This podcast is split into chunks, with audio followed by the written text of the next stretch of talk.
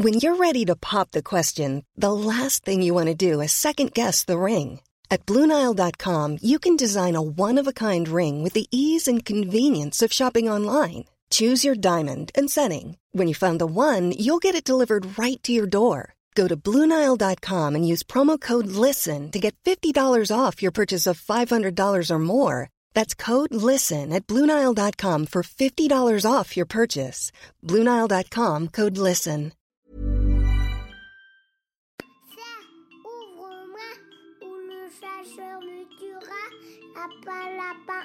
On trigane.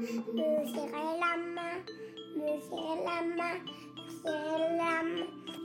Lui, c'est mon petit garçon. Il vous a probablement fait craquer avec sa petite chanson. Moi, je suis Shane Love, une maman solo qui a décidé de partir à la rencontre des femmes du monde pour parler sans filtre de la maternité. Alors bienvenue à vous dans le tourbillon, le podcast qui parle de la maternité, la vraie, loin des filtres Instagram. L'accouchement naturel, voilà un vaste sujet. Souvent perçu comme douloureux, voire insurmontable, il est trop rarement encouragé. Et oui, si on peut se passer de douleur grâce à la péridurale, pourquoi s'en priver? Lucie, l'illustratrice, a sorti le livre Naissance, Découvrez vos super pouvoirs, un livre qui nous réconcilie avec notre capacité à nous les femmes de pouvoir donner la vie sans avoir un accouchement médicalisé. Dans cet épisode, Lucille nous raconte ses deux accouchements naturels, le premier en chambre nature et le deuxième qui est arrivé sans prévenir chez elle, dans sa salle de bain. Elle nous parle de ce que la société patriarcale a imposé aux femmes, comme leur manque de capacité à accoucher naturellement. Sans jamais juger la possibilité d'un accouchement par péridurale, Lucille aimerait juste que chaque femme puisse accoucher comme elle le désire, en pleine connaissance de ses capacités, ou comme elle le dit, de ses super pouvoirs. Bonne écoute Bonjour Lucie, Bonjour. merci beaucoup de nous raconter ton histoire euh, dans le tourbillon. Avec plaisir. Alors tu es la maman de deux enfants. Oui. À quel moment est arrivé le sujet de la maternité euh, dans ton couple? Euh, assez vite en fait, euh, j'étais pas, j'avais pas 25 ans, hein, donc euh, quand j'ai rencontré Fabien, et assez vite je suis partie en voyage. Ça faisait un mois seulement que je l'avais rencontré. et J'avais, je, je partais en voyage pour un mois et demi avec une amie. Donc dès le départ, on a été séparés pendant un mois et demi. Et à ce moment-là, on s'envoyait beaucoup d'emails et il m'avait envoyé un email en me disant qu'il imaginait plus tard euh, des enfants qui jouent. Ah, Et je m'étais dit, attends, mais il est fou ce type, il va trop vite. Et en même temps, ça m'avait fait hyper plaisir en fait qu'il écrive ça. Et euh, très vite, il en a eu envie, il est plus âgé que moi aussi. Donc euh, je me dis, mais non, c'est trop tôt. Et puis j'ai réalisé que finalement, le moment parfait, c'est pas. C'est jamais. et que faire des enfants, si on y réfléchit trop, finalement, je pense qu'on n'en fait pas. Donc, euh, euh, Banco, au bout d'un an et demi qu'on était ensemble, j'étais enceinte, quoi. T'avais quel âge du coup? Euh, euh, J'avais 32 quand je suis tombée enceinte, 33 quand euh, Lou est née. D'accord. Et alors comment s'est passée cette première grossesse? Mais c'était un peu idéal parce que du coup, quand on n'attend pas trop longtemps, on n'a pas eu le temps de se fâcher avec l'autre. on est encore très très amoureux. Je, je plaisante, on on est toujours très amoureux même maintenant. hein. Mais euh, là, je venais juste de déménager au Pays Basque pour euh, le rejoindre. Donc on habitait euh, une petite bicoque face à l'océan, dans un endroit un peu isolé entre Saint-Jean-de-Luz et Guétari. Je voyais littéralement euh, l'océan depuis la fenêtre, donc euh, j'étais enceinte, euh, j'étais amoureuse, j'avais l'océan à ma fenêtre, ce qui était un fantasme d'un jour habiter si près de l'océan, je n'osais même pas imaginer que ce serait possible. Donc euh, la grossesse s'est passée de manière idéale, quoi. Je faisais des grandes marches le long de la mer pendant des heures, parce que j'avais entendu que marcher ça faisait du bien quand on était enceinte, etc. Ça allait très bien. Et alors euh, comment tu t'es renseignée en fait que sur l'accouchement naturel? C'était un désir euh, depuis le début? Comment c'est venu ce- Non, alors en vérité, j'avais pas d'amis proches qui avaient euh, accouché, ou qui avaient... Mes amis proches qui avaient des enfants, c'était des, des mecs. D'accord. Donc j'étais moins proche de, de leur, de leur chérie et de... J'avais pas parlé de leur accouchement avec elle. Et euh, j'avais pas d'idée très précise, quoi. Pour moi, c'était aller euh, dans une maternité, aller voir son gynéco, aller dans une maternité, accoucher euh, en position, les pieds dans les étriers, quoi. Pousser, madame pousser, comme on voit dans les films, quoi. Ouais. Et euh, un soir, sur notre, dans notre petit jardin, là, il y a des amis de Fabien qui sont venus et qui ont raconté la naissance de leur fille. Bon, en plus, ils savent très bien raconter, quoi. Ce sont des, des gens.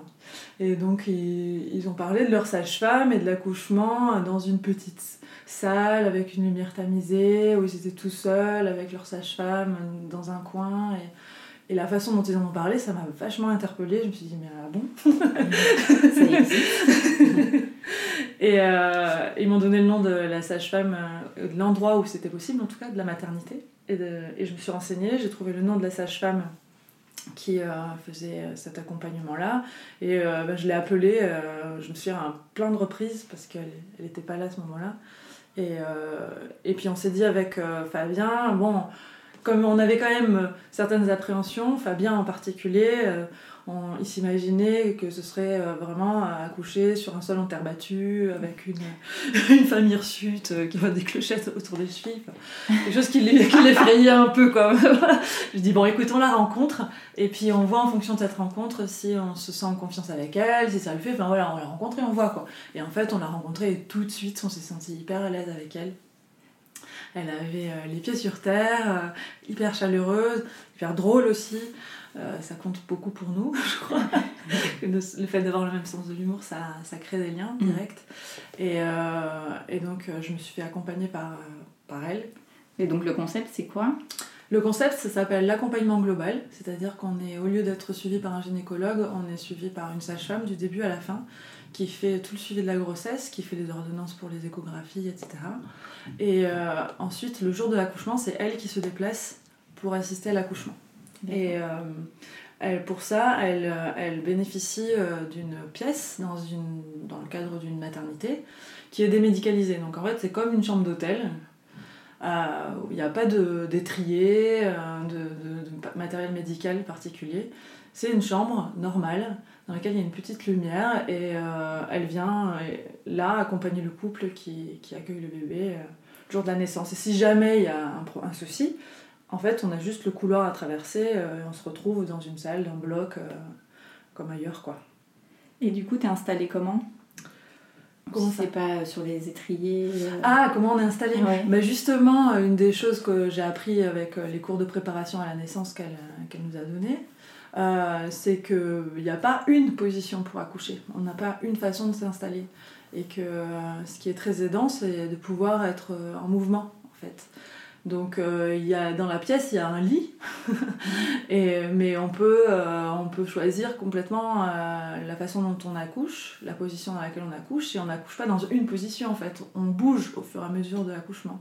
Après, pendant les cours de préparation à la naissance, elle nous parle aussi beaucoup de, des positions qui sont aidantes pour avoir moins mal ou pour aider le bébé à progresser dans le bassin. Donc c'est des positions en étirement en fait. Donc euh, on peut se suspendre, euh, soit au cou de, de son amoureux ou euh, de la personne qui est avec nous, soit, soit parfois à des tissus qui sont accrochés au plafond. Donc dans cette salle, il y avait cette possibilité-là, que j'ai pas du tout utilisée, mais il y a cette possibilité-là. Et il y a aussi euh, un bassin, en fait, pour pouvoir se mettre dans l'eau, parce que ça, ça aide aussi à apaiser les douleurs des contractions d'être dans l'eau, en fait. Et du coup, tu l'as trouvé facilement, euh, cette... euh, Enfin, toi, c'était par, par le couple d'amis. Ouais. Est-ce que ça se trouve facilement? Est-ce que c'était près de chez toi? Alors non, c'était ni près de chez moi et ça ne se trouve pas facilement en fait. C'est euh, quelque chose que je regrette profondément et que je j'arrête pas de... Qui, qui me peine énormément à chaque fois que j'entends des gens parler de leur accouchement, c'est qu'on a l'impression d'avoir le choix de la façon dont on accouche. Par exemple, dans une maternité euh, classique, souvent, on nous demande un projet de naissance. Les femmes disent est-ce que si elles veulent une péri ou si elles n'en veulent pas, mais après elles sont pas mises dans les conditions pour pouvoir accoucher sans péridurale. Souvent, Mm. euh, c'est impossible dans un milieu médicalisé d'accoucher sans péridurale, c'est très très compliqué. Parce que euh, les choses sont pas mises en place pour que ce soit facile de s'en passer en fait. Donc euh, les femmes qui se disent non, je veux pas de péridurale et on leur donne une salle nature entre guillemets. Euh, et puis finalement, c'est une salle où elles sont laissées toutes seules sans avoir été préparées. Euh, parfois, c'est très compliqué. Enfin, Mhm. on, a le temps de flipper, quoi. Moi, j'ai eu la chance d'avoir euh, la rencontre avec cette sage-femme, vraiment. Mais si on veut se renseigner pour avoir accès à un- ce qui s'appelle un plateau technique, en fait, c'est-à-dire une chambre démédicalisée au sein d'une structure maternité classique, il faut appeler les maternités, appeler les sages-femmes libérales, aller vraiment à la pêche à, à l'information, quoi. Et euh, toi, c'était loin de chez toi? C'était à une heure de transport en fait, une heure de, de voiture. J'habitais à Saint-Jean-de-Luz donc à l'époque et c'était euh, même pas au Pays Basque, c'était en, en Béarn, à Orthez. Il y avait une heure de, de voiture euh, entre chez moi et, et la, la maternité, ce qui est euh, pénible Un peu flippant. et un peu flippant. Alors, comment s'est passé ton, ton accouchement? Bah, super bien. euh, la sage-femme m'avait euh, expliqué comment accueillir euh, les contractions, voilà, comment respirer pour que ce soit que, que ce soit pas agréable, mais que ce soit pas pénible en tout cas. Euh, Enfin moi, je l'ai vraiment pas mal vécu les contractions. J'ai senti la première à 4h du matin. Je me suis dit ah tiens celle-ci, euh, ça c'est une vraie contraction. Je me suis recouchée, puis j'ai fait la, la journée exactement comme j'avais prévu de la faire. Comme on a approché du terme et que les gens m'appelaient beaucoup en me disant ah c'est pour quand et tout. J'avais pas envie de, de répondre à cette question. J'avais rempli la journée. On avait réservé un resto. On est allé manger au restaurant. J'avais des contractions au restaurant. Après on est allé se promener euh, au bord de l'océan. Et puis j'avais des contractions aussi, mais vraiment euh, je faisais ma vie euh, normalement et euh, c'était super quoi. Ouais. puis après quand même on, a- on devait aller au cinéma, et là j'ai dit ouais le cinéma je sais pas, je le sens pas trop. Et euh, on est rentré à la maison et je me suis dit, tiens je- j'avais appris en cours de préparation à la naissance que quand on a des contractions, pour voir si ce sont vraiment des contractions de travail qui sont lancées, c'est bien de prendre un bain chaud. Et si elles continuent dans le bain chaud, c'est que bon, normalement le, le travail est vraiment lancé quoi. Parce que si ce sont des petites contractions, euh, euh, ça, ça les apaise. Et, et donc j'ai pris un bain et je me suis dit, ah, non, en fait elles s'en vont pas. Donc j'ai appelé la, la sage-femme et, euh, et on s'est donné rendez-vous pour aller à la maternité. Et là le trajet était un peu compliqué quand même. J'étais vraiment euh, focalisée sur mon corps. Enfin je dis compliqué, non, mais. Euh, c'était vraiment un travail, quoi. C'était, il y avait plus d'ambiguïté, quoi. Donc euh, j'accueillais les contractions euh, dans mon corps. Je me souviens très très bien de ce trajet. Ça a duré une heure, c'était la, la nuit, et donc euh, je, à chaque fois que j'ouvrais les yeux entre deux contractions, je voyais les phares des voitures en face. Puis je refermais les yeux comme ça, c'était une espèce de transe. Et quand je suis arrivée à la maternité, en revanche, là j'ai vraiment paniqué. Et là j'ai commencé à avoir mal. C'est-à-dire que avant, avant ça, j'étais vraiment focalisée sur ce qui se passait dans mon corps et tout allait très bien. Et à la maternité, il y avait ma sage-femme n'était pas là, donc euh, euh, ça, ça, ça me plaisait pas. Il y avait de la lumière très euh, crue, on m'a mis un cathéter, etc. Et tout ça, ça a fait que j'ai vraiment eu peur en fait. Là, j'avais mal, je paniquais. Mm. Je me souviens même avoir dit au secours, au secours. et euh, ce qui me fait vraiment halluciner encore maintenant, c'est que à un moment donné, j'ai entendu la voix de ma sage-femme dans le couloir, et là, j'ai plus du tout eu mal. Ah oui. Instantanément. Je me je suis autorisée à me remettre sur mon corps et euh, je sais pas, il y a quelque chose qui m'a dit euh, c'est bon, euh, elle est là. Elle est là, tout va bien, je vais pouvoir euh, accoucher comme je veux. Voilà, c'est ça. Et elle m'a dit, elle m'a juste dit bye entre les contractions. Ah oui, Ouais. ok. Et euh, je sais pas. Et, euh, et très rapidement après, le, le bébé était là en fait. Donc, euh, là c'était génial parce que ça, vous permet vraiment de prendre votre temps. Le bébé arrive, euh, euh, le papa est là avec vous, la lumière est, est on s'allonge dans le lit, on le prend sur soi. La première tétée, on coupe pas le cordon tout de suite. On a même mis plusieurs jours avant de le laver en fait. Et moi je m'attendais à ce qu'il soit plein de glaire ou de sang, enfin j'imaginais. Et en fait non, il était tout lisse. C'était vraiment différent de ce que j'avais vu dans les films et tout ça. Mm. Et alors après, tu vas dans un bloc pour justement couper le cordon et... Non, non. Non. En fait, on reste là, euh, on reste là euh, toute la nuit dans cette euh, chambre euh, démédicalisée, cette chambre d'hôtel. La sage-femme, au bout d'un moment, s'en va, mais elle reste au début jusqu'à ce que le placenta soit sorti. Et puis, on fait couper le, le cordon au papa. Enfin, là, c'était c'était ça en tout cas. Et puis, on- je, je te dis, on, on est restés tous les trois. euh, Il y avait la place pour que le papa dorme aussi là, euh, toute la nuit, quoi. On a vu euh, l'équipe médicale et tout ça que le lendemain, en fait, pour l'examen du bébé et tout. Mais, euh, ouais. Et tu restes combien de temps après à la maternité alors dans une Là, chambre lambda? Ouais, là c'était un premier bébé, donc en fait c'était vraiment une maternité où tout le personnel était quand même formé à la physiologie, à l'allaitement, etc. Une toute petite maternité, il y avait moins de 400 euh, naissances par an. Mm. Et euh, le lendemain, donc j'ai été mise quand même dans une chambre plus classique, quoi. libérer la place pour les mamans qui arrivaient après moi dans la salle de médicalisée. Et là, c'était à, mon choix. Soit je rentrais chez moi directement et ma sage-femme venait faire les visites à la maison. Soit je restais dans la maternité quelques jours et on est resté dans la maternité quelques jours en, en fait. C'était tellement une ambiance tellement sereine, toute petite maternité et tout, et que pour la sage-femme en plus c'était plus pratique de venir nous rendre visite là. Mm. Et en plus de ça, j'ai une de mes euh, amies, enfin que j'ai rencontrée lors des cours de préparation à la naissance, chez ma sage-femme qui a accouché, qui a accouché euh, deux jours plus tard, donc elle ah. était là aussi, on les a croisés à la maternité, enfin voilà, c'était chez nous quoi. Vous avez investi les lieux. Voilà. Et alors le retour à la maison, est-ce que tu t'es sentie tout de suite à l'aise euh, dans ton rôle de maman? Je crois que vraiment euh, cet accouchement où j'ai eu l'impression que c'était mon bébé, moi et, euh, et Fabien qui étions... on est reparti de là, on était une équipe quoi. Vraiment, lui il avait conduit super bien pour le trajet. le bébé il était arrivé hyper, hyper bien. Enfin, je sais pas, il y avait, je me suis sentie forte de cet accouchement. Le fait de me suis sentie capable, quoi. Donc le retour à la maison euh, a été euh, vraiment euh, pas du tout douloureux, quoi. En plus, la sage-femme est venue nous voir aussi chez nous très vite, donc ça s'est fait de manière très très fluide. Au début, moi j'ai les trois premiers mois les trois premiers mois de mon bébé, c'était un rêve, quoi. Mmh. Ma petite maison au bord de l'océan, le poêle à bois, c'était l'hiver, c'était parfait pour cocooner. Il y a eu deux moments un peu difficiles. C'est le moment où euh, le papa est retourné travailler. Mm. Là, vraiment, c'était nul. il faut vraiment des congés euh, paternité plus longs, quoi. Euh, ça, ce qui a créé d'office une différence quand même de lien entre la mère et son enfant et le père et son enfant, je trouve. on a besoin de vous, les papas ou les compagnes, auprès de nous, quoi.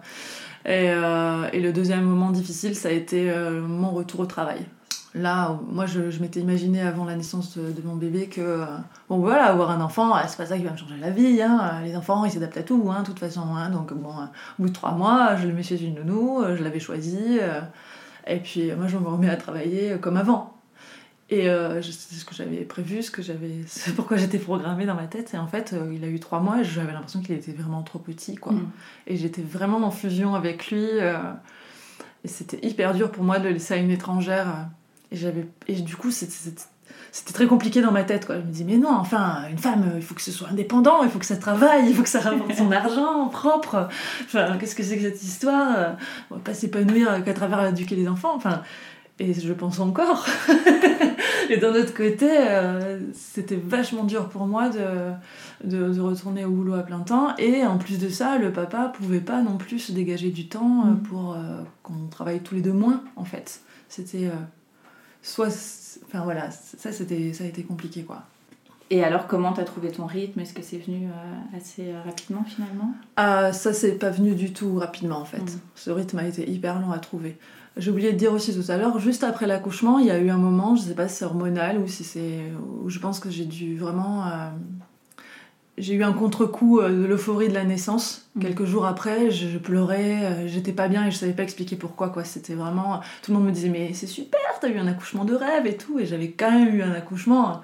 je veux dire, c'était quand même euh, quelque chose d'hyper intense et tout. Mm. Et j'étais pas très bien. Puis après, j'avais cette fusion avec mon bébé. Et puis après, il y a eu ce retour au travail. Et après le retour au travail, en fait, ça a été très long pour trouver un rythme. Vraiment très très long. C'est-à-dire que j'ai demandé à mon corps beaucoup plus que ce que j'aurais dû, et à mon, ma tête aussi. C'est-à-dire que je voulais rien lâcher, euh, ni mon boulot. Je voulais euh, travailler autant qu'avant, mais en même temps, je voulais être une maman proximale, maternante, allaitante. Donc, je tirais mon lait, je mettais mon bébé chez la nounou, je travaillais, je me relevais la nuit pour travailler, et par-dessus tout ça, il y a la maternité dans laquelle j'ai accouché qui a été menacée de fermeture. Et euh, ça m'a vachement euh, euh, scandalisée en fait, parce qu'entre-temps, mes amis m'avaient raconté leurs accouchements dans des maternités classiques où je réalisais qu'elles n'avaient pas du tout de choix sur la façon dont elles allaient accoucher. Et je me disais, en fait, on n'a pas de choix, il n'y avait que cet endroit dans toute la région où on pouvait mmh. aller pour accoucher autrement. Et là, il n'y en aura plus. Donc, je me suis aussi rajouté la mission de militer pour ça. Et finalement, la, la maternité a à fermer dans des conditions euh, voilà, voilà, chaotiques quoi. Et, euh, puis on a dû déménager, enfin et tout ça pour dire que quand mon enfant a eu à peu près deux ans, un peu moins de deux ans, entre un an et demi, deux ans, euh, on a déménagé et tout, je pense que c'était le... Puis j'avais sorti un bouquin, j'étais partie en promo du bouquin, enfin voilà, j'étais vraiment épuisée en fait, vraiment épuisée. Il a fallu que je comprenne qu'il fallait que je lâche sur certaines choses et que c'était pas grave. Oui. T'as fait un burn-out euh, maternel. En fait, on pourrait Ah, peut-être euh, le diagnostiquer comme ça. Moi, je n'ai pas, je pas mis ces mots là-dessus, mais je suis allée voir un médecin un jour pour euh, complètement autre chose. Et puis, il m'a dit, mais sinon, ça va dans votre vie? Et là, j'ai fondu en larmes. J'avais plus envie de rien, j'avais, j'arrivais plus à avoir de plaisir à travailler. J'étais vraiment la tête dans le guidon, à plus savoir comment faire. J'allaitais encore mon bébé. Euh, qui se réveillait beaucoup la nuit, enfin voilà, c'était... ça c'est une torture quand même d'être réveillé tout le temps la nuit, mais voilà. Je m'en, je m'en demandais trop en fait. Mm. Et du coup, t'as consulté quelqu'un? Ouais, ce médecin généraliste hein, qui a eu une oreille, je pense que c'était vraiment. m'a, parlé d'un, d'un psychothérapeute que je suis allée voir, qui était en plus un psychothérapeute qui avait une formation de, aux beaux-arts et tout ça, donc il comprenait vraiment mes problématiques de besoin de solitude pour Mm. retrouver ma créativité aussi. La solitude était très difficile à trouver en tant que maman. et euh, j'en souffrais, je culpabilisais d'en souffrir en fait. J'osais pas dire non, j'ai besoin de moments pour moi. Et donc ça a été assez vite euh, hyper aidant quoi. Ça m'a vraiment aidé euh, très vite. Puis après, après ça, j'ai trouvé des, des espaces euh, pour moi. Je me suis mise au surf. euh, Enfin voilà, ça a, été, ça a été mieux comme ça au fur et à mesure. Et alors, vous avez décidé de faire un deuxième enfant? Ouais, c'est vrai que c'était un truc pour moi. euh, J'avais envie d'un deuxième enfant euh, dès le premier, quoi. En plus, l'accouchement s'était super bien passé, la grossesse aussi. et ensuite, j'ai déchanté, quoi. Je me disais, mais non, je vais pas en être capable, en fait. Mm. C'est trop de. J'arrive même pas à, à trouver un équilibre avec un enfant, alors avec deux, qu'est-ce que ça va être? Et puis finalement, en retrouvant du temps pour moi, on me rendait compte que c'était possible d'avoir du temps pour soi et tout. Et puis. euh, euh, le papa avait aussi très envie d'un deuxième enfant. Donc, euh, quand on s'en parlait, c'était. Moi, je, freinais un peu parce que j'avais peur de, revivre, de revivre ce moment un peu difficile. Et, euh, et puis que quand je me suis rendu compte que non, c'était possible d'allier tout en étant plus, juste plus douce avec moi-même, quoi. Mm. Euh, on en a fait un deuxième, quoi. C'était quand le bon moment était venu, euh, on s'est dit allez, on y va. Et, j'ai eu de la chance, je suis retombée enceinte très vite, en fait. Et alors, vu que la maternité euh, dans laquelle tu avais accouché pour ton premier enfant a fermé, comment t'as fait bah, pour ton deuxième? Oui, c'était c'était compliqué là parce que bon déjà on avait déménagé, on n'habitait plus à Saint-Jean-de-Luz mais à Bayonne, Euh, mais ça c'était pas très grave. Mais la maternité avait fermé et en plus la sage-femme euh, avec qui euh, j'avais fait euh, la première grossesse ne pratiquait plus les accouchements en fait. Elle suivait plus les accouchements. C'est quelqu'un qui a donné beaucoup beaucoup beaucoup d'elle-même. Elle est un peu comme moi. Elle, elle est sans doute au-delà de ce qui était raisonnable de donner. Mm. Elle était seule à faire des accouchements à domicile pendant des années au Pays Basque. Ensuite, elle a été seule avec ce plateau technique. Et avec la fermeture de cette maternité, tout ça, je pense que c'était trop démesuré pour elle. Et euh, pour n'importe qui, ça l'aurait été, hein, c'est très compréhensible.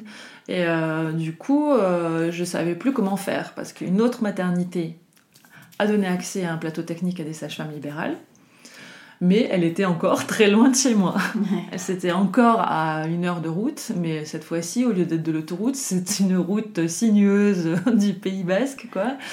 Et euh, sachant que moi, ce que j'ai le plus mal vécu, en fait, dans mon premier accouchement, euh, c'est vraiment cette distance, ce trajet-là, et l'arrivée à la maternité, en fait, ce changement de lieu qui pour moi a été compliqué.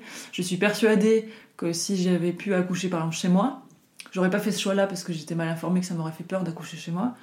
Mais euh, si- j'étais persuadée que quand même que je suis et je reste persuadée que euh, ça aurait été mieux pour moi à cette époque-là de ne pas avoir ce trajet à faire et ce Mm. changement de, de lieu.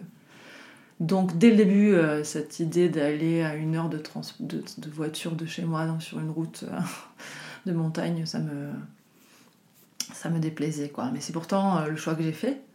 Euh, parce que il n'y avait pas de sage-femme qui vraiment pratiquait l'accouchement à domicile. Sinon, ça aurait été mon rêve en fait d'avoir euh, une sage-femme qui m'accompagne pour qu'on accouche à la maison. Et alors pourquoi il n'y a pas de sage-femme qui... Alors, il n'y a pas de sage-femme qui est. Il y en a une maintenant, hein, mais euh, à l'époque, il n'y avait pas de sage-femme installée qui euh, accompagnait les, les, accouchements à domicile, tout simplement parce que depuis quelques années, euh, c'est pas vraiment interdit d'accoucher chez soi en France. En revanche, on demande aux sages-femmes qui font l'accompagnement de ces, accouchements une assurance exorbitante en fait, qui coûte 20-25 000 euros par an ce qui est souvent euh, même pas un chiffre d'affaires qu'elles génèrent mm. avec leur pratique. Et donc c'est rédhibitoire. Et donc celles qui le font euh, sont vraiment euh, à la limite de la légalité en fait. Elles le font vraiment par, par militantisme, par conviction. Et, et, elles sont précieuses parce que sinon il y a des femmes qui ont tellement pas envie d'accoucher dans des structures médicalisées qu'elles accouchent seules en fait. Donc euh, voilà pourquoi moi je n'ai pas eu euh, l'envie euh, avec Fabien de, décider qu'on a couché seul sans surveillance du tout. et donc je me suis dit bon tant pis ce trajet on va s'en accommoder quoi. Voilà. Et t'as trouvé une sage-femme facilement? Ouais, j'ai trouvé une sage-femme facilement grâce à ma première sage-femme qui connaissait et qui avait formé, qui avait travaillé avec deux autres personnes qui avaient la force d'être deux en fait. Elles ont ouvert un cabinet à deux, mmh. ce qui fait aussi que c'est quand même moins contraignant euh, quand on est deux pour euh, toutes les demandes, en fait. Euh, serait-ce que, par exemple, pour prendre des vacances, ma première sage-femme, elle avait vachement de mal à prendre des vacances, mm. parce que un accouchement, ça peut arriver un peu n'importe quand, et voilà. Donc là, elles étaient deux, j'étais suivie par, par l'une d'entre elles, qui, pareil, s'est engagée à venir le, jour de la naissance. Et j'étais, elle voyait que j'étais très anxieuse, étant donné que mon premier accouchement s'est quand même passé vite, quoi. Mm. Comme j'avais mes ces contractions mais que j'avais l'impression qu'il fallait que j'attende d'avoir mal pour euh, me déplacer à la maternité et que j'avais pas mal en fait. J'ai attendu vraiment le dernier moment et euh, entre le moment où on est arrivé à la maternité et le, moment où le bébé était là, il y avait une heure quoi. Mm. Et encore, s'il n'y avait pas eu le trajet d'une heure entre les deux, je pense qu'il serait arrivé avant le bébé. J'ai eu vraiment l'impression de me retenir en fait pendant ah le trajet quoi. Et, euh, donc elle voyait que j'étais un peu anxieuse à cause de que ça m'a embêté ce, trajet-là. Et euh, elle m'a dit écoute, moi j'habite pas très loin de chez toi, donc de toute façon, ce qui se passera, c'est que quand tu auras des contractions, je viendrai t'examiner, je viendrai voir où tu en es, et euh, je viendrai avec vous. Donc si jamais tu dois accoucher dans la voiture, mm, je serai là. C'était quand même hyper sécurisant pour moi de me dire que elle serait là, quoi qu'il arrive. Mm. Et donc j'ai fait cet accompagnement avec elle. Et puis, euh, et puis euh, je, pendant la grossesse, je me suis vachement renseignée parce que j'avais déjà un projet de livre sur le thème de, la physiologie de l'accouchement. Donc je me suis vachement renseignée sur euh, la physiologie de l'accouchement, encore plus que ce que c'était le cas pour ma première grossesse. Et puis j'ai fait un peu d'auto-hypnose pour me préparer à l'arrivée de mon bébé. Et à chaque fois que je faisais de l'auto-hypnose, j'imaginais un endroit d'intimité, parce que c'est hyper important pour accoucher bien d'être dans un endroit d'intimité. Et j'imaginais toujours ma salle de bain. et donc je me disais, le jour où je serai euh, à la maternité, euh, le jour de l'accouchement, je pourrais me mettre dans cet état d'auto-hypnose qui me remémorera ma salle de bain, un, un lieu intime. Voilà. Et le jour où, un, jour est venu où j'ai commencé à avoir des contractions, ça a été long en fait pour le, deuxième euh, bébé. C'est-à-dire que j'ai eu des contractions, puis elles se sont arrêtées le lendemain. Puis voilà, pour le premier, ça a été première contraction, puis après ça s'est rapproché de manière mmh. très. Mais pour le deuxième, non, j'avais des contractions, puis après elle s'est arrêtée le lendemain, puis après j'avais à nouveau des contractions. Enfin voilà, ça a mis plusieurs jours comme ça euh, j'avais un boulot à finir aussi. Donc j'ai une nuit où j'ai eu des contractions, comme pour le premier. Je me suis dit, ah non, faut pas que ça arrive cette nuit, j'ai pas fini mon livre. Alors je me suis relevée à minuit pour finir le bouquin, faire les, fichiers et tout, les envoyer à l'éditeur. Après j'étais apaisée, donc je me dis, bon maintenant ça y est, il peut arriver. Donc j'avais plus de contractions. Bon, ok. le jour d'après, j'en avais encore un peu, comme ça. Et puis ma sage-femme m'a dit, parfois on est trop fatigué en fait le, corps est prêt, mais euh, il attend qu'on se repose un peu. Donc prends du temps pour toi, euh, repose-toi vraiment, peut-être pour autoriser ton corps à se dire voilà, ça y est, on peut y aller. Euh, on est prêt à affronter cet événement intense. Et donc j'ai passé une journée à, rien foutre, à regarder des séries et tout ça. Et, Et ce soir-là, euh, après ça, euh, quand mon grand est rentré de l'école, euh, enfin, voilà, j'ai fait toutes les choses habituelles. Je lui ai lu des histoires et j'ai senti que j'avais de vraies contractions qui venaient. Je lui ai dit, tu sais, peut-être que demain, peut-être que demain matin, tu seras avec mamie, parce que, ou avec Cé- Céline, une copine qui devait venir, pour qu'on puisse aller à la maternité, etc. Je lui ai expliqué, et puis j'ai appelé la sage-femme, je lui ai dit, j'ai des contractions. Elle m'a dit, on était loin du terme encore, on était à 15 jours du terme. Mm. Donc, elle m'a dit, oui, bon, écoute, on a rendez-vous demain, donc... euh, J'étais un peu surprise, je me suis fait, bon, ok. Et puis quand même, plus tard, je l'ai, rappelé, je lui ai dit, tu sais, j'ai quand même des contractions, là. Et puis elle m'a fait parler longtemps. C'est une de leurs techniques aussi pour voir si on s'arrête de parler quand on a une contraction, c'est que vraiment on a Ah. une contraction. Alors que si on continue à parler, à dire, ah oui, là, tu vois, je la sens, elle est comme ci, comme ça, Mm. bon, c'est que c'est pas encore vraiment ça, quoi. et donc elle m'a fait parler assez longtemps. Et puis elle m'a dit, bon, écoute, euh, là, je, je sors du sport, donc je vais me doucher, et puis euh, je viens chez toi. Et donc je me suis dit, ok, bah, moi aussi je vais me doucher alors. Sauf que j'ai pas pris une douche avec la lumière à plein cru et tout ça. Je- je- J'étais assez renseignée pour savoir ce qu'il faut faire pour rendre les contractions euh, euh, tout à fait euh, agréables, quoi. Enfin, Supportable. supportables. Mm. mais J'ai presque envie de dire agréables parce que c'est quand on les, les vit. Euh, voilà, bref. Et donc j'ai mis une petite lumière tamisée parce qu'il faut savoir que ça aide, ça, euh, d'avoir euh, une lumière tamisée. Euh, dans ma salle de bain, j'ai mis une petite guirlande. Je suis allée sous la douche, j'ai mis de l'eau chaude. Euh, j'ai commencé à faire euh, des 8 avec mon bassin, comme ça, euh, à, chan- à chantouner un peu, voilà. Et puis euh, j'ai fait ça, j'ai fait ça totalement bien que en fait euh, c'est trop bien. C'est-à-dire que ça allait un peu trop vite quoi. Au bout d'un moment, je me suis dit. En fait, j'ai voulu appeler Fabien qui était dans l'appartement. Je me suis rendu compte en voulant l'appeler que euh, j'avais envie de pousser quoi. Oui. Et donc j'ai commencé à faire Fabien, Fabien. Fa- Je sentais que ma voix euh, se déformait un peu. Et euh, il est venu et là il a été vraiment super parce que s'il avait paniqué, je pense que ça aurait été complètement différent. Et je lui ai dit, je crois qu'on va pas aller à la maternité. Et là il m'a dit, ok. Ok, je gère. M'a regardé, il m'a dit, ok, ben, en gros, comme tu veux quoi. et puis il est reparti. Et donc là, je pense que ça m'a autorisé à rester complètement dans ma bulle.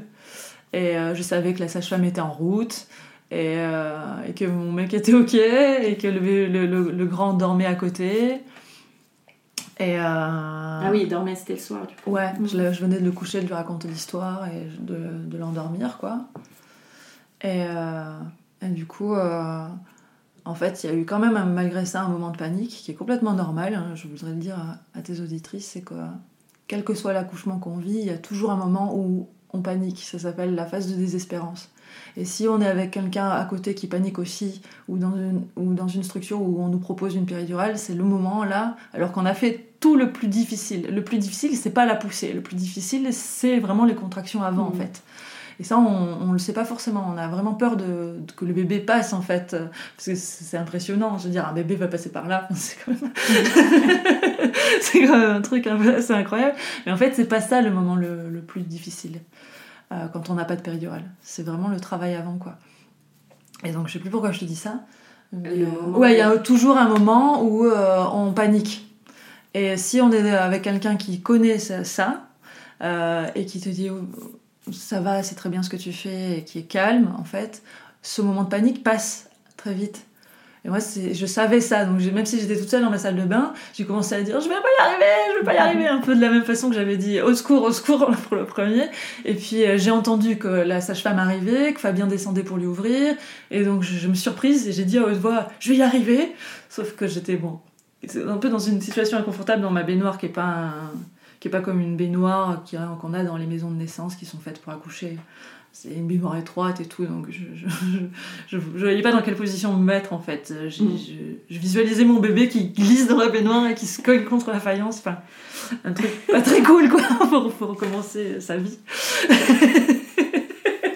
donc euh, je suis sortie de la baignoire, la sage-femme est arrivée, et elle m'a dit ton bébé arrive très vite. Enfin voilà, je me souviens plus exactement. hein, euh, mais euh, et là, elle a demandé à, à Fabien d'appeler le SAMU. Et, euh, et le bébé est arrivé, le SAMU euh, a entendu le bébé crier au téléphone, quoi. Ça, c'est en fait, ma sage-femme après disait Oh, Lucie, elle accouche en 4 minutes. Parce qu'elle est arrivée et 4 minutes après, le bébé était là, quoi.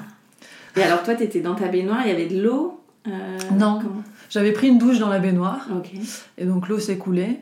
Et euh, euh, j'étais debout parce que je pouvais pas être accroupie les jambes euh, écartées dans la baignoire, trop étroite. Donc je suis sortie de, de la baignoire et je me suis appuyée contre le rebord de la baignoire en fait pour D'accord. Et c'est la Pour la pousser. qui a Voilà. attrapé l'enfant. voilà. Waouh. Et euh, je devais- je- j'avais sans doute les genoux pliés. Donc j'ai- le bébé tombe, enfin voilà, mais la sage-femme a attrapé le, le bébé quoi. Elle m'a dit ton bébé est là, Fabien était au téléphone, euh, le bébé a fait son premier cri. Et ce qui est rigolo, c'est qu'il y a un café euh, dans la rue où on va souvent, avec une serveuse euh, qu'on connaît à force d'y aller. Et euh, quand Fabien a dit oui, bah, il est né et tout ça, il est né à la maison dans la salle de bain, la serveuse a dit Oh, mais c'est vous Ma mère travaille au SAMU au standard et elle a eu un coup de téléphone. Ah. Elle m'en a parlé parce qu'ils ils ont pas des choses très rigolotes en général au téléphone. Alors un bébé qui naît en direct au téléphone, c'était euh, un événement euh, hyper chouette pour eux. Donc euh, c'était marrant quoi. Voilà, donc il y a eu vraiment ce moment en apesanteur.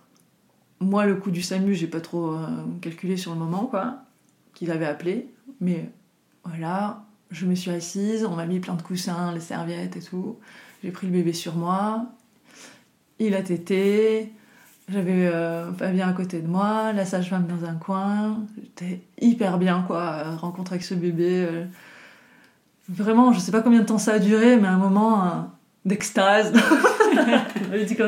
C'est vrai, un moment. euh, Enfin, ouais, euh, merveilleux, quoi. Un truc, ça pouvait pas se passer mieux, quoi. Et Et puis, euh, et puis soudain, la porte qui s'ouvre, euh, les pompiers qui arrivent, le personnel de, de l'ambulance, la, la lumière qui s'allume, des visages de gens qui se mettent tout près de moi. Bonjour madame Bon, ça, ça a un peu euh, changé d'ambiance, mais en même temps, ça restait super joyeux, quoi.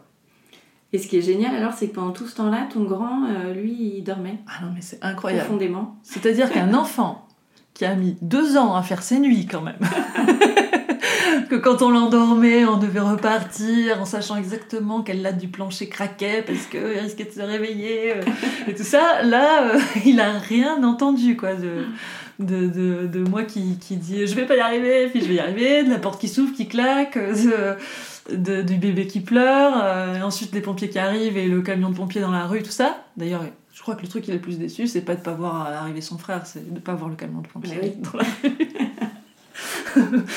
Mais euh, non, il, a, il s'est rendu compte de rien du tout. Rien du tout. Et donc, ils t'ont emmené à la maternité? Et donc, on m'a emmené à la maternité. Euh, on a un peu traîné parce que ma belle-mère n'était pas arrivée. Il fallait quand même quelqu'un pour garder le, le- le grand, même s'il même s'il dormait. euh, voilà. Donc, euh, Fabien, a- on lui a proposé de couper le cordon. Il a tardé, il a fait comme s'il n'arrivait pas. Ça, il me l'a raconté après, parce que moi, je ne m'en suis pas du tout rendu compte. J'étais vraiment en train de regarder mon bébé. hein. Euh, euh, il, il mettait les gants, il faisait comme s'il n'y arrivait pas bien. Enfin voilà, il a essayé de gagner du temps au maximum jusqu'à ce que ma belle-mère arrive. Et puis de toute façon, ma sage-femme, elle, elle, elle passait la main là. Elle pouvait pas aller Mhm. à la maternité avec nous vraiment, même si elle est venue, elle, elle pouvait pas rentrer dans les salles et tout ça. Donc euh, elle, elle est restée aussi un peu à la maison. C'est elle qui a mis de l'ordre en fait, qui a fait que quand je suis rentrée euh, dans la salle de bain après ou quand ma belle-mère était rentrée dans la salle de bain, mais tout était nettoyé. Enfin, c'est Ah, une bonne fée quoi. Et Elle a coupé le cordon euh, Vous avez coupé le cordon à ce moment-là? Ouais, Fabien a coupé le cordon. hein. C'est la sage-femme a fait couper le cordon à Fabien dans la salle de bain, ouais. D'accord, ok. Donc je sais pas te dire combien de temps tout ça a pris en fait. Mais je sais que ma belle-mère elle habite à 2h30 de route quand même. Ah Donc oui. on l'avait appelée au moment où, euh, où ma sage-femme avait dit euh, je prends une douche et j'arrive. Mais bon, elle, elle avait quand même. euh, Mm. Voilà, donc on a quand même mis du temps quoi. Et après on est arrivé à. Voilà, Fabien a pris le bébé dans, dans les bras avec euh, en, en, emmitouflé dans, dans, des, dans, des, dans des tissus là. Euh, on m'a descendu euh, dans un fauteuil là, pompier, hein, fauteuil roulant ou je sais pas quoi. J'ai croisé ma belle-mère, les larmes aux yeux, on était toutes. Parce qu'elle elle a eu hyper peur, elle est arrivée, elle avait les pompiers et tout en Oui. bas, elle s'est dit qu'est-ce qui s'est passé? Euh, Enfin voilà, c'était plein, plein, plein d'émotions quoi, vraiment. Et euh, quand on est arrivé à la maternité, euh, là j'ai découvert euh, ce que c'était en fait une salle d'accouchement classique Mm. on va dire. Et ça m'a pas fait regretter de de pas y avoir eu affaire avant quoi. En même temps, je trouve ça hyper bien que je l'ai vu parce que comme j'ai fait un livre euh, là-dessus aussi, malgré le fait que j'avais eu quand même des témoignages et tout, le fait de le vivre et d'arriver et que tout d'un coup il y ait six personnes inconnues dans la pièce qui discutent, voilà parce que les, euh, même s'ils étaient euh, pas malveillants du tout, hein, euh, ce truc, bah, on m'a mis les, les- les jambes dans les étriers, on m'a demandé de pousser pour le placenta, tout ce qui n'avait pas du tout été le cas pour, euh, pour mon aîné, on m'a pas demandé de pousser quoi. Euh, Oui. On m'a juste laissé regarder mon bébé et puis les, les dernières contractions ont évacué le placenta, j'en suis même pratiquement pas Oui. rendu compte quoi en fait. Et ce truc euh, où on a tiré un peu sur le cordon pour voir si c'était encore accroché ou pas, enfin voilà, tout ce truc-là que j'ai trouvé hyper intrusif et très désagréable, je suis euh, quelque part euh, contente, entre guillemets, parce que j'ai envie de me le dire comme ça aussi, de l'avoir vu, quoi, de l'avoir compris et, et vécu pour euh, pouvoir en parler après. Voir la différence, quoi. Mm. Et alors justement, parlons-en de, de ce livre. Alors comment est né ce projet donc de tout, euh, tout ce que tu as vécu, euh, donc tout ce que tu viens de raconter? Je suis illustratrice et autrice de bande dessinée. En fait, je fais euh, tout, quoi. Les scénarios, les dessins, les couleurs.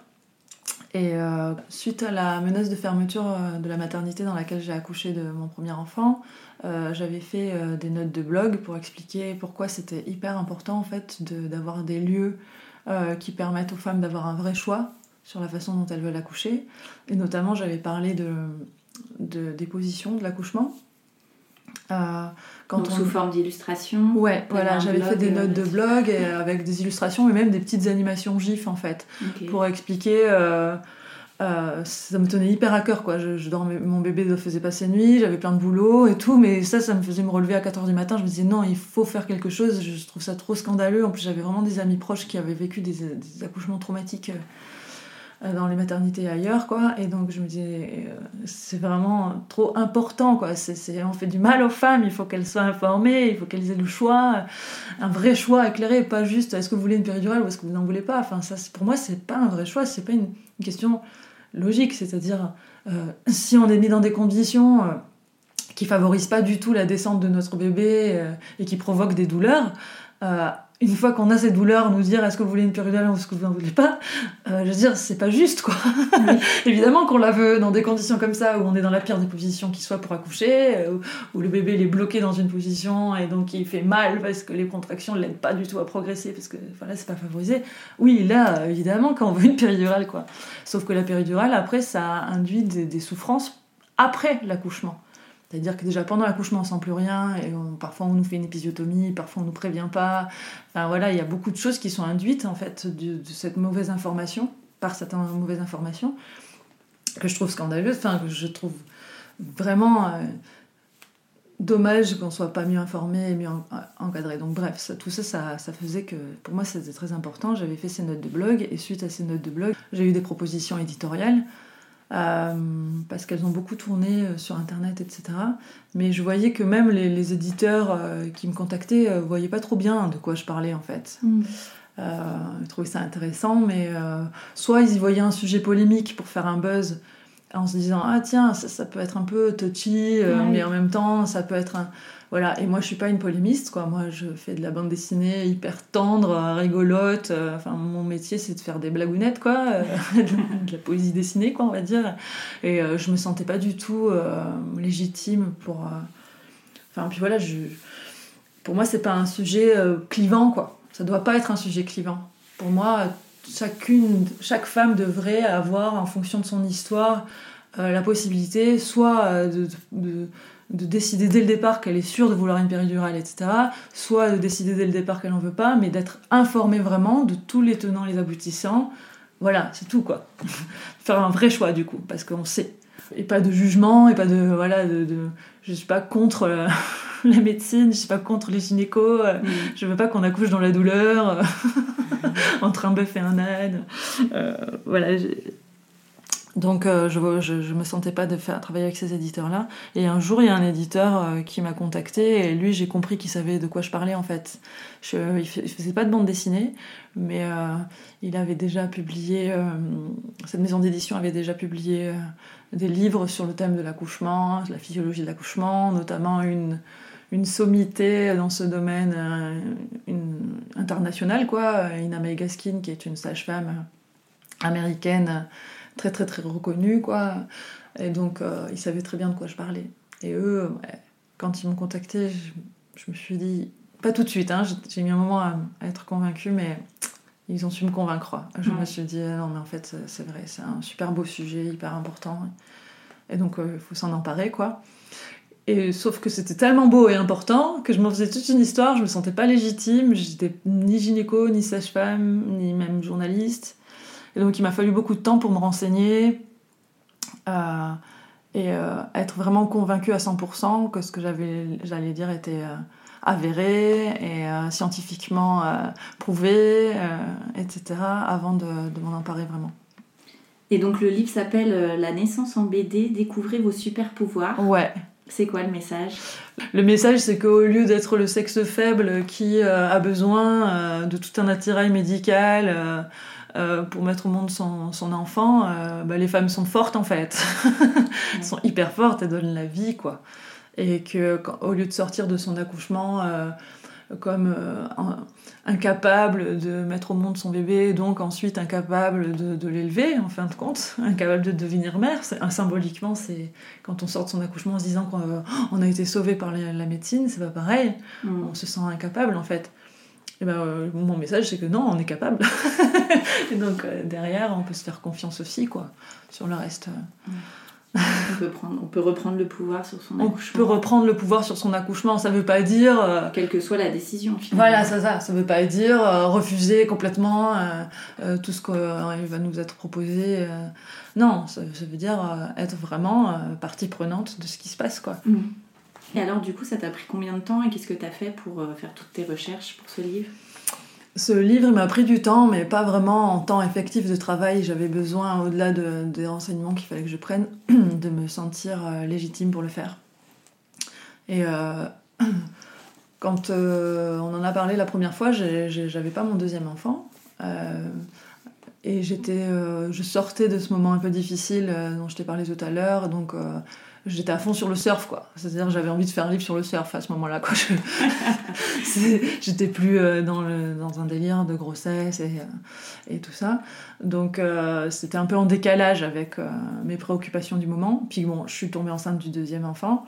Et là, ça m'a remise dedans. Donc, j'ai du mal à dire combien de temps il m'a fallu, mais il m'a fallu du temps quand même. Surtout pour me dire, non, mais c'est ok que tu parles de ça, en fait. T'as le droit de le faire. Mm. T'as le droit de prendre la parole sur ce sujet, tu t'es assez renseigné, tu as deux enfants, tout ça. T'as un enfant et un deuxième. J'ai pris plein de témoignages euh, de, femmes autour de moi. Donc, euh. Et puis j'ai revu la, première sage-femme avec qui euh, j'avais fait mes cours de préparation à la naissance et je lui ai demandé si je pouvais retourner la voir pour assister aux cours de préparation à la naissance qu'elle faisait parce qu'elle ne suivait plus les accouchements mais elle faisait encore des cours de préparation à la naissance. Et donc j'ai réassisté à quelques cours de préparation à la naissance qu'elle faisait. Et c'était génial parce que là où euh, moi j'avais eu accès à ces cours-là parce que dans l'optique qu'elles viennent le jour de l'accouchement, là elle donnait des cours à des gens qui allaient accoucher en structure hospitalière en fait. Ah Et donc, ces cours avaient sensiblement changé. Mm. C'était pas les mêmes. Par exemple, euh, il y a des protocoles dans les structures médicalisées euh, qui sont pas là quand c'est elle qui, accompagne l'accouchement. Et donc, euh, elle explique quoi. Bon, bah, on va certainement vous dire que vous n'avez pas le droit de boire, par exemple. Mais ça, c'est infondé, en fait. Euh, on a le droit de boire. Donc, elle explique pourquoi, ou elle explique comment on peut pousser, même si on a une péridurale, comment on peut pousser en préservant ses organes. Parce que, ça, je sais pas si je t'en ai parlé, mais un des effets secondaires de la péridurale, c'est qu'on sent plus quand il faut pousser. Donc on nous fait pousser en apnée, le fameux pousser madame pousser. Et quand on pousse en apnée, on fait descendre, on pousse le bébé vers l'extérieur, mais on pousse aussi ses organes vers l'extérieur. Alors que quand on n'a pas de péridurale, on se pose pas la question de quand pousser parce que c'est un réflexe. Ça, vient tout seul, quoi. On est obligé, on peut pas faire autrement. Et le réflexe de pousser, c'est un souffle en fait, c'est pas une poussée. On souffle, on souffle son bébé, on le démoule. En soufflant, on fait comme font les sportifs euh, quand euh, ils font un effort on, connaît ce truc euh, des tennisman ou des tenniswoman qui font ah quand ils tapent bon, on n'est pas choqué en France qu'un tennisman, qu'un tennisman crie quand il tape dans une balle, Mm. mais qu'une femme crie quand elle accouche, ah, ça fait vachement peur en fait. Alors que non, le fait qu'elle crie, qu'elle souffle comme ça, ça fait remonter ses organes et ça les protège. Et ça pousse en, en revanche le bébé euh, vers le bas. Ça fait ah, donc le bébé est démoulé et les organes sont préservés. Donc c'est très différent. Quand on est en sous péridurale, on pousse en apnée et nos organes, on les pousse aussi vers l'extérieur. Donc il y a plein de femmes qui se retrouvent incontinentes, avoir des problèmes euh, euh, ensuite de fuite urinaire, etc. Parce qu'elles avaient une péridurale trop forte, en fait. Mm. Ça, on, on le sait, on le sait pas trop. Et donc euh, la sage-femme expliquait ça, expliquait comment faire pour pousser, même avec une péridurale, pour préserver euh, ses organes. Ce que j'expliquerai dans le tome 2 du livre. Oui, parce que du coup, il y a le tome 2 et un tome 3 qui sortira, c'est ça? Voilà, c'est ça. Ouais. Il y, a, beaucoup, beaucoup, beaucoup de choses à dire. Et même dans les trois tomes, j'aurais pas le temps de tout dire. Mais je voulais que ça reste un livre léger, euh, facile euh, à lire, accessible pour tout le monde et tout. Et donc j'ai préféré scin- scinder en trois parties. Je me dis, euh, ceux qui auront... Il y a déjà pas mal d'infos dans le premier. Et, et ceux qui auront envie d'aller plus loin pourront aller se pencher sur le tome 2. Et le tome 3, c'est vraiment l'idée de... Le tome 3, ça- le premier s'appelle Découvrez vos super pouvoirs. Donc c'est la base de ce qui se passe dans le corps euh, quand on accouche et de comment faire euh, pour euh, faciliter ça. Et le tome 2, c'est Amplifier vos super pouvoirs. C'est donc voilà, apprendre les positions qu'il faut favoriser, la respiration, cette histoire-là de pousser, comment, ce que peut faire l'entourage aussi pour être aidant dans le, la naissance. Le, le papa, souvent, est un peu démuni. Les hommes, ils aiment bien euh, parfois euh, se sentir utile, quoi. C'est normal quand on aide Mm. quelqu'un. et parfois, ils sont un peu sur la touche et c'est très stressant aussi pour eux. Donc euh, ça. Et le troisième euh, sera un peu particulier parce que c'est euh, propager vos super pouvoirs. Et c'est l'idée que moi j'ai vraiment euh, ressenti en suivant des, euh, des groupes euh, de femmes qui viennent euh, raconter leur accouchement. C'est que pendant toute ma grossesse, la deuxième grossesse, je me suis nourrie de ces récits d'accouchement et qu'en fait la culture populaire manque énormément d'idées, euh, de témoignages sur l'accouchement euh, euh, qui respectent la physiologie, l'accouchement naturel et tout. C'est-à-dire que dans les films et même les bouquins, on est quand même dans une culture très masculine, hein, on se rend pas compte, hein, mais souvent on voit la mère qui fait comme ça, il y a un montage hyper rapide, et la semaine d'après on voit le bébé qui sort, qui crie, et la femme qui est en sueur. voilà, on comprend rien de ce qui s'est passé. Et on n'a pas de témoignage vraiment de... C'est assez anxiogène. Ouais, Mm. et euh, en fait, euh, on est très, très, très euh, influencé par la culture.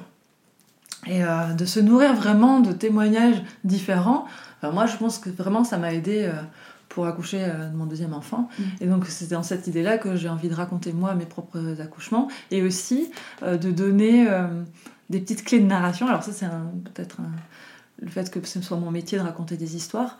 J'aimerais bien que ce troisième tome soit euh, l'occasion pour les femmes qui vont lire le livre, qui ont accouché, ou, ou les papas même, ou l'entourage, c'est de, de raconter leur histoire. C'est-à-dire, quel que soit l'accouchement euh, qu'on a vécu, de, euh, de, le, sublimer en fait, Mm. d'en faire un moment où on- dont on sort plus fort, on- dont on sort plus forte.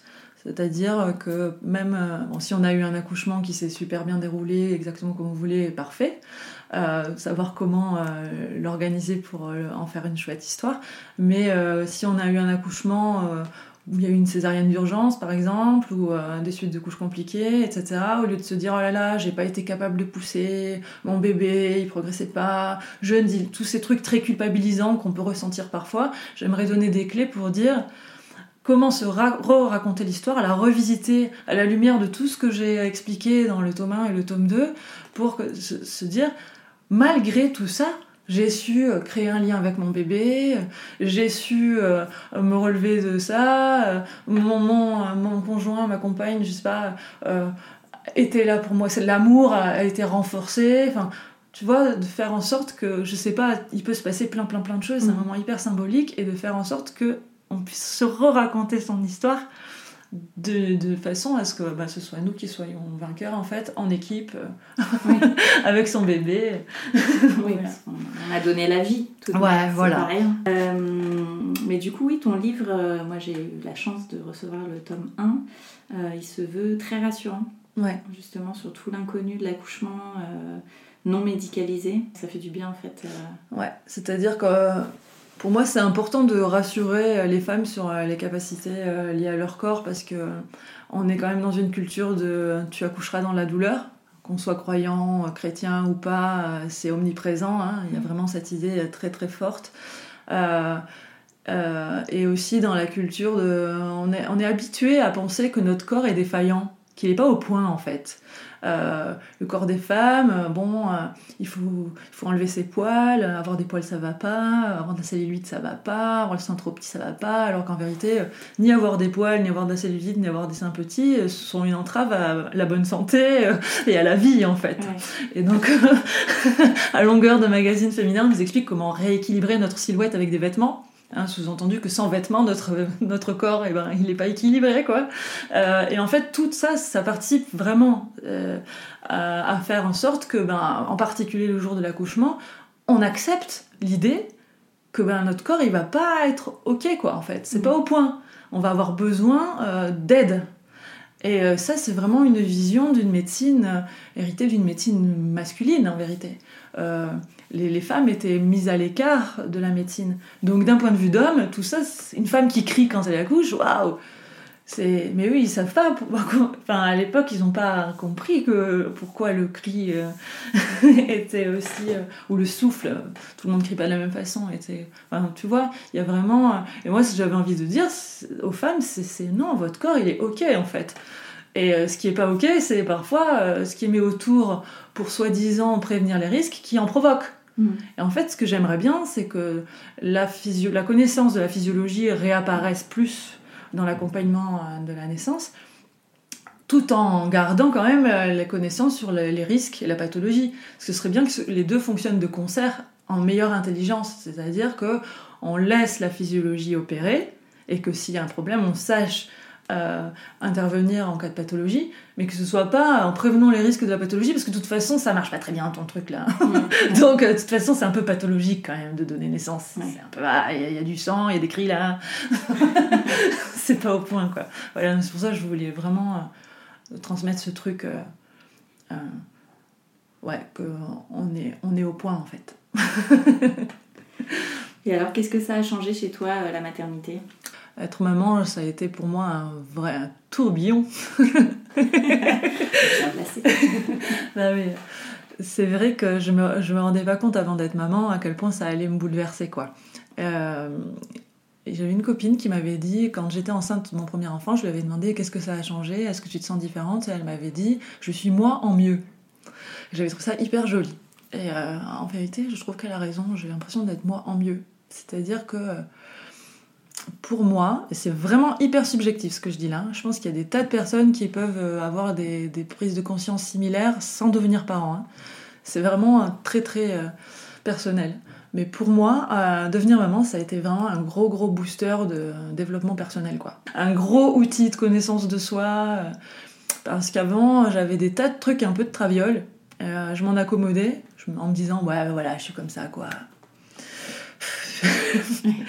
Et euh, sauf que euh, avec un enfant, euh, je, je- je me suis rendu compte de ce que j'avais envie de transmettre.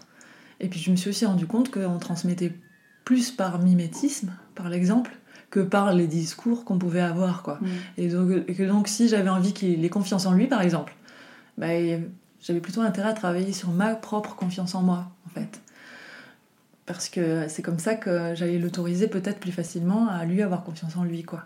Et, euh, et du coup, euh, c'est vrai qu'au début, je lisais vachement de, de livres sur euh, la parentalité bienveillante et positive, et donc il faut pas faire ci, il faut faire ça, etc. Et parfois, c'était vachement compliqué.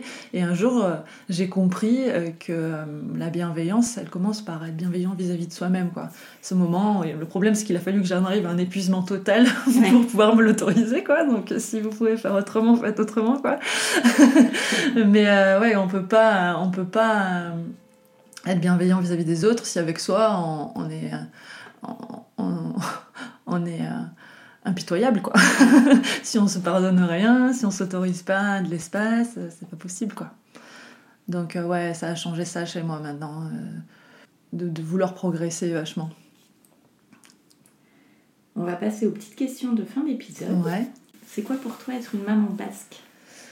Être une maman basque. Alors moi je suis basque d'adoption, hein. Je suis pas née au Pays Basque et euh, il y a un truc qui est rigolo, c'est que hum, j'avais quand même pas mal voyagé euh, avant d'être maman et euh, j'avais vraiment du beaucoup beaucoup de mal à me sédentariser.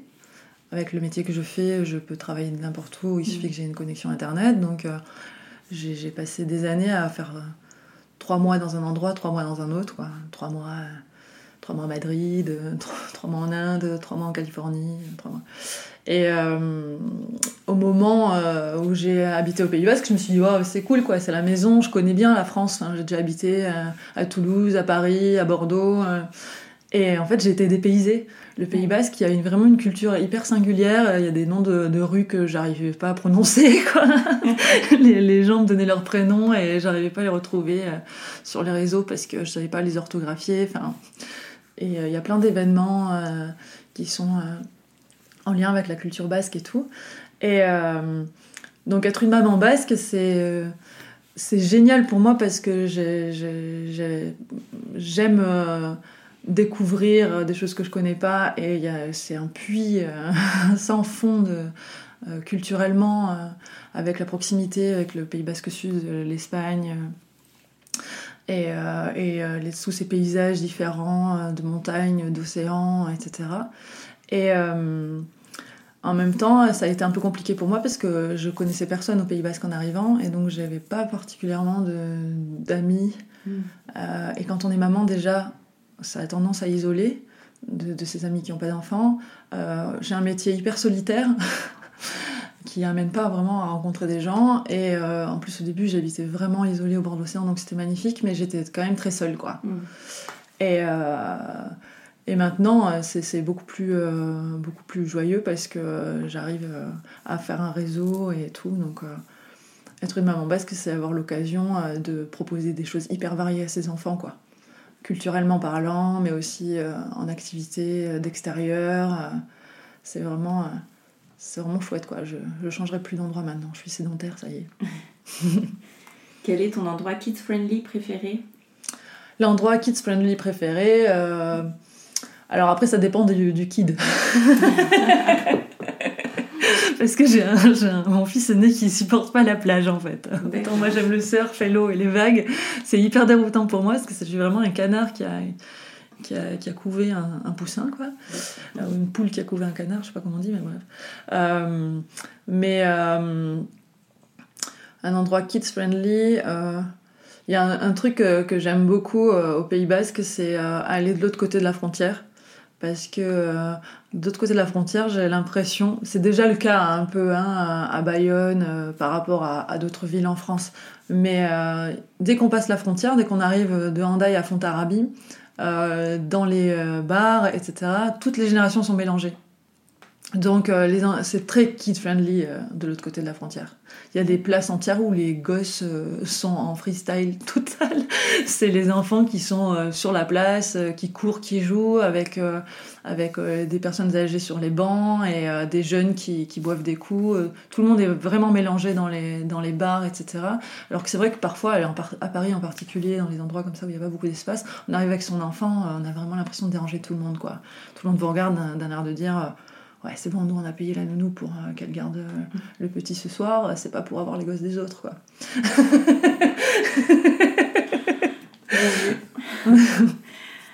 Et quels sont tes projets rien que pour toi et ceux prévus en famille? Alors, les projets rien que pour moi, euh, c'est. ah oui, c'est marrant que tu demandes ça parce que vous- j'ai mon frère qui habite à Bucarest et qui va repartir de Bucarest euh, dans moins d'un an, quoi. Enfin, début 2021, il s'en va. Et donc, euh, je voulais absolument prévoir euh, une visite. Je suis pas encore allée le voir, ça fait longtemps qu'il y est pourtant. Et. euh, donc je regardais quand c'était possible les histoires de logistique, les vacances scolaires, etc. pour y aller avec mes enfants, etc. machin. Et là, il n'y a pas très longtemps, j'ai réalisé que c'était vraiment trop compliqué. et que peut-être j'allais y aller toute seule en fait.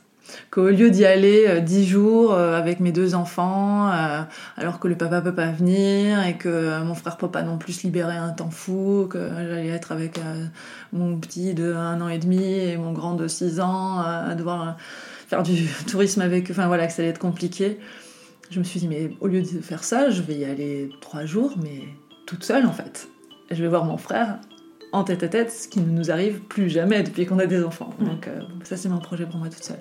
Et projet en famille, eh ben, on est en train de faire des travaux dans un appartement qu'on a acheté qui, où il y avait tout à refaire. Et euh, on finit la première phase des travaux euh, là, on déménage à la fin du mois. Et donc pendant plusieurs mois, on va habiter tous ensemble dans la même pièce. le temps que le reste des travaux se fassent. Donc c'est un beau projet familial, c'est de... de se respecter les uns les autres dans cet espace restreint. Je pense que c'est un super beau projet. Merci beaucoup Lucille. De rien. Un grand merci à tous d'avoir écouté le tourbillon. Et vous le savez, si ce podcast vous plaît, n'hésitez pas à en parler autour de vous et à lui mettre 5 étoiles sur iTunes. Pour échanger sur le sujet abordé avec Lucille, je vous invite à retrouver la photo de l'épisode 49 sur le compte Instagram Le Tourbillon Podcast et à laisser vos commentaires. A très vite pour un nouvel épisode.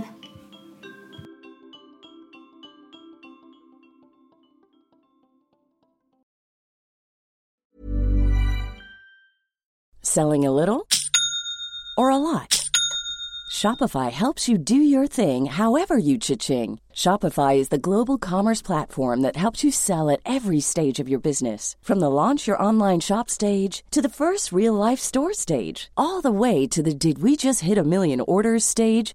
Shopify is there to help you grow. Shopify helps you turn browsers into buyers with the internet's best converting checkout. 36% better on average compared to other leading commerce platforms because businesses that grow grow with Shopify. Get a $1 per month trial period at shopify.com/work. shopify.com/work.